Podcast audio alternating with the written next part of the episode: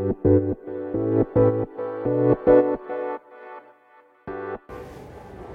ー、こんにちは。花です、えー、今ですね羽田空港でこれを撮っています。飛行機を待っているところなんですがまあちょっと音がいろいろと雑音が入っていると思いますけれどもご容赦ください、えー、なんで今これを撮ってるかっていうとどうしても今話しておこうかなと。この気持ちというか感情を今話しておいた方がいいかなと思って撮っています、え今日は私はえー、吉川ゆりさんという方の、えー、ワンデーセミナーというので東京にやってきました。でまあ、そのセミナーの中身とかね内容とか私がそこから得たものアウトプットみたいなところはまた機会を見つけてアップデートしようと思うんですけれども、えー、雑音がなかなか厳しいですねこれはどういうふうに入ってるのか分かりませんがえー、なんで今私ですね今日日帰りなんですねで朝の1便で、えーと、東京に来てそして今夕方の6時55分今6時22分なんですけど30分前にこれを撮ってるわけなんですけどあの日帰りだったのでめちゃくちゃ身軽でバッグ一つで、えー、セミナーに参加したんですね。なので、まあ、帰りはお土産買ってちょっと荷物が増えましたけどめちゃくちゃ身軽な状態です。で、えー、まあ私の住んでいるところから、えー、この今日の会場まで朝6時、えー、20分ぐらいに家を出て会場に着いたのが9時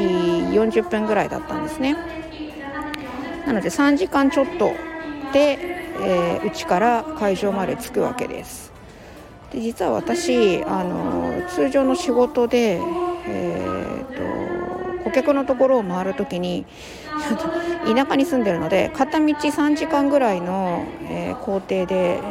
えー、車を運転して客先に行くっていうことが多々あるんですね。で今日のそれと全然時間的には変わらないわけです。でいつも、まあ、東京に来る時はせっかく東京に行くからって言って、えーと、何かこう観光というか、まあ、遊びに行くために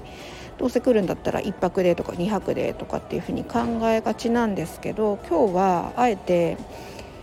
えーと、マイルの特典航空券を使い、えー、日帰りでこのセミナーのため、まあ、プラスちょっとえー、大学生の息子に1時間ぐらい会う時間を、まあ、作りはしたんですけど目的は本当それだけでもうそぎ落として、えー、東京にやってきました。でふと考えたんですけど、まあ、今日このセミナーに足を運んでお会いした人たちとのこうアクチベーションっていうか活性化はものすごい私にとっての学びだったしおそらくブレイクスルーになるかなっていうこともあるんですけど何て言うんですかねあの身軽にこれが私が将来的に実現したいこう、ね、田舎に住んでいてもたった3時間ちょっとで東京に来てセミナーを受けてまたじゃあねって言って帰る。そういう日それが日常になるみたいなところを私はあの目指しているところもあってそれを早く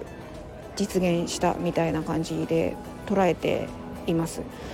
なのであのちょっと遠い先のことかなっていうふうに思ってたんだけど案外やったらできるじゃんみたいなそういう達成感みたいなものを今感じていますあのセミナーの内容とかは何回も言いますけど後でまたアウトプットするんですけどとにかくそういう行動を起こせるような自分になったっていうところがなんかすごく私今日なんかワンステップ成長したかなっていうふうに思ったところでした。で今日はえー、っと子供を今日は次男に東京にいる次男にまあ会えたわけなんですけど長男と長女はうちに残っているわけなんですねで私シングルでやってるので子供たちだけは残してきたっていう状況に全く罪悪感を感じずにここまで来ました。それもなんかこう私がまあえー、とやりたいことのために東京に1人で行くっていうことの罪悪感みたいなものを手放した、まあ、それは思い込みだった。あと私が子供たちを置いて一人で東京に来て好きなことをやるっていうことがダメなことみたいな思い込みを手放したみたいな、えー、ところがあるのでここもすごく私にとっては大きな収穫だったかなと思います。今まではなんとなく本業の出張であってさえもなんとなくあの罪悪感というかいいのかなっていうふうに思いながらやっていたんですけど今日は全くなかったしお会いできた人たちが本当に素晴らしいもし吉川由依さんをはじめ、えー、一緒に今、えーと、学ぶ仲間とも会えましたしなんかこんな素敵な日はないなっていうぐらいの、えー、充実感にこう浸っているということでした。なので今日のタイトルを何にしたらいいのかちょっと分かりませんけどまあ身軽になってこの大都会東京にふらっと来れるような夢の実現を一足先に掴んだみたいなえことが今日はできたのであえて今この騒音の中でえ収録してみました。ということで今日もお聴きくださりありがとうございました。花でした。